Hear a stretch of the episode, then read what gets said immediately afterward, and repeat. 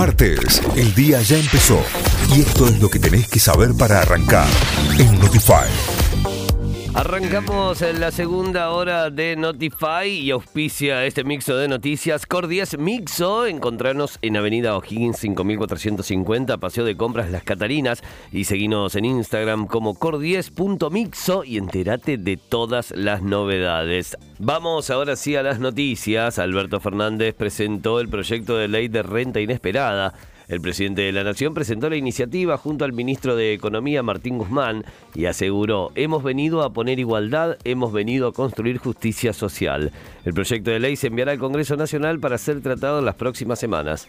Segundo pago del refuerzo de ingresos, la Administración Nacional de Seguridad Social, ANSES, dispuso que a partir del miércoles 15 de junio se realice el segundo pago del refuerzo de ingresos para 7 millones y medio de personas. Se trata del segundo bono de 9 mil pesos destinado a trabajadores informales, empleados y empleadas de casas particulares, monotributistas sociales y de categorías A y B. Rechazaron en Brasil el pedido de Juan D'Artés para postergar el juicio por abuso sexual.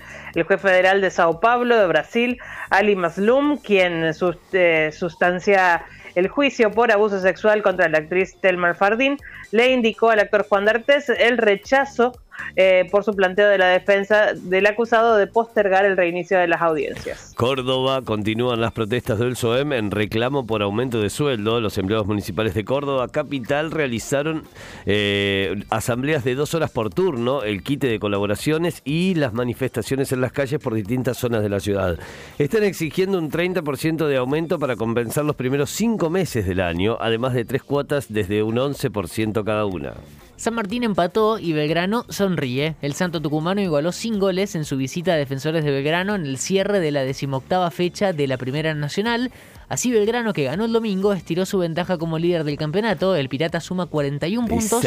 Brown llegó a 34 y es único escolta. Y San Martín suma 33 unidades.